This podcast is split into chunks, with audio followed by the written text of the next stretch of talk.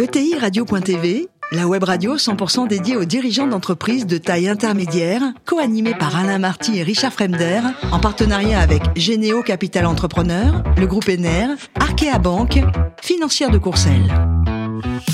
Bonjour à tous, bienvenue à bord de TI Radio. Vous êtes plus de 43 000 dirigeants d'entreprise, abonnés à nos podcasts. Merci à toutes et tous d'être toujours plus nombreux à nous écouter chaque semaine. Vous le savez, vous pouvez réagir sur nos réseaux sociaux et notre compte Twitter TI Radio-du-bas TV.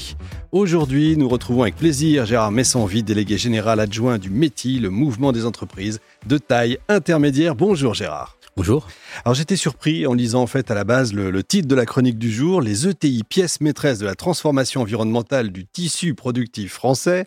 Euh, intuitivement, les ETI, c'est plutôt l'image de l'industrie, des usines, euh, des entreprises parfois centenaires aussi. Sur quoi est-ce que vous vous basez pour poser cette affirmation qui contre-intuitive à première vue? Alors si les ETI sont des entreprises du long terme, c'est parce qu'elles ont dans leur ADN cette agilité, cette capacité à se transformer, à s'adapter aux différentes bascules, comme vous le dites, au-delà des décennies et parfois au-delà des siècles. Les ETI sont des entreprises des territoires qui sont soucieux de la durabilité des écosystèmes locaux et également du tissu industriel français.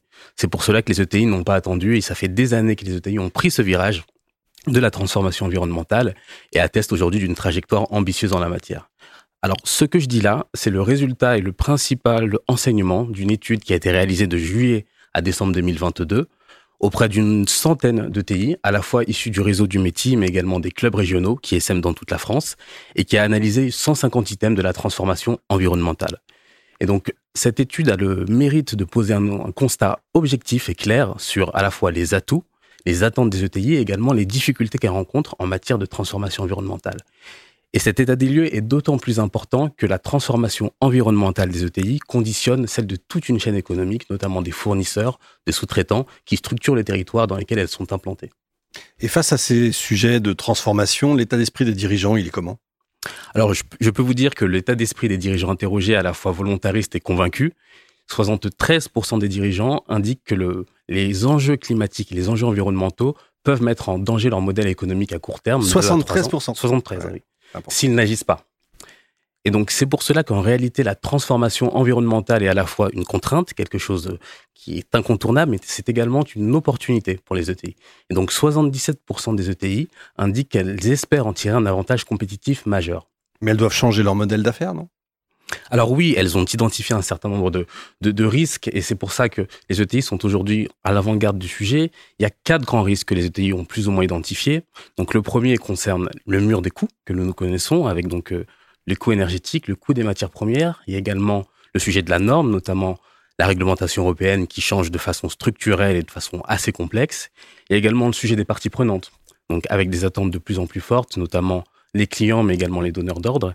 Et enfin, bien sûr, le sujet de la concurrence internationale et singulièrement euh, la concurrence européenne, notamment les pays scandinaves et l'Allemagne, qui est perçue par les dirigeants comme plus avancée en la matière. Mais concrètement, comment elles agissent à titre individuel euh, Elles ont des actions structurantes Comment ça se passe? Oui, tout à fait. Alors les ETI ont initié un certain nombre d'actions structurantes en la matière. Je peux vous donner quatre exemples qui permettent de dresser un peu le panorama. Alors deux tiers des ETI de moins de 500 salariés ont réalisé ou envisagent de réaliser un bilan carbone alors qu'elles n'y sont légalement pas tenues. C'est 84% des ETI qui ont commencé à réduire et à surtout verdir leur consommation énergétique. C'est 92% des ETI industriels qui réduisent leur consommation en eau. Et enfin, en global, c'est 75% des ETI qui ont intégré un certain nombre de critères environnementaux dans leur politique d'achat. Donc aujourd'hui, cet ensemble d'actions structurantes a un impact concret sur le verdissement des processus de fabrication, qui aujourd'hui est un point de bascule. Aujourd'hui, et désormais, la nouvelle norme sera euh, le verdissement de l'offre. Et c'est pour ça que près d'une ETI sur deux a aujourd'hui initié une démarche d'éco-conception, tant dans la production de services que de, biens. Et ces dernières ont vocation à devenir majoritaires au regard des, enjeux qui nous attendent à l'avenir. Mais euh, qu'est-ce qui reste à faire? Parce qu'il y a pas mal de TI qui, euh, qui attendent, qui espèrent un choc de compétitivité euh, verte, comme on dit. Oui, tout à fait. Alors, l'accélération de la transformation environnementale des ETI exige en effet ce fameux choc de compétitivité verte qui nécessite et exige la levée d'un certain nombre de freins. Le premier d'entre eux concerne l'écosystème compétitif. Les ETI ne pourront pas réaliser les investissements nécessaires si on ne poursuit pas l'alignement compétitif du site France sur la moyenne européenne notamment en termes de taxes de production, mais également en termes de coût du travail qualifié. Et donc, ces investissements sont colossaux, de l'ordre de 25 millions par ETI dans les deux prochaines années. Il faut vraiment avoir ce chiffre en tête. C'est concret et c'est demain. Il y a également le, frein lié à la norme et à l'évolution de la norme.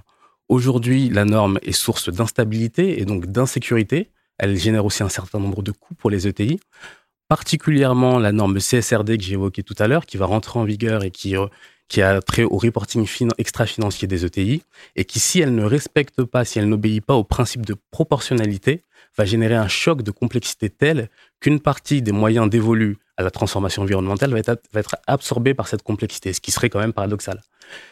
Et donc, in fine, il est urgent de lever ces, freins. On peut également citer euh, l'accès au financement, qui est souvent jugé complexe ou peu adapté aux ETI, et également l'accès aux compétences rares, qui vont venir accompagner en interne dans les ETI ces transformations. Donc, il est important de lever ces freins. Et l'étude que je mentionnais tout à l'heure vient finalement confirmer euh, une intuition que nous avons, c'est-à-dire que la transformation environnementale du tissu industriel français et économique français passera par les ETI. C'est pour cela qu'avec le métier, nous avons mis en place un plan d'action que nous allons déployer de façon partenariale avec les, services publics, le gouvernement, mais également avec les ETI et les, clubs ETI qui génèrent et qui fédèrent dans toutes les régions des centaines d'ETI afin de générer ce choc de compétitivité verte et enfin donner in fine à la France un atout compétitif majeur en vertu de son excellence environnementale. On croise les doigts. Où est-ce qu'on peut trouver cette étude chez vous, j'imagine Sur le, sur site, le site du métier notamment. Évidemment, bien sûr. Merci beaucoup Gérard, vous êtes Merci parfait comme d'habitude. Merci d'avoir contribué à cet épisode de TI Radio, fin de cette chronique. Retrouvez tous nos podcasts sur notre site internet bien sûr et suivez notre actualité sur nos comptes Twitter et LinkedIn. On se retrouve mardi prochain 14h précise pour accueillir un nouvel invité. L'invité de la semaine de ETI Radio, une production B2B Radio.tv, en partenariat avec Généo Capital Entrepreneur, le groupe ENER, Arkea Banque, financière de Courcelles.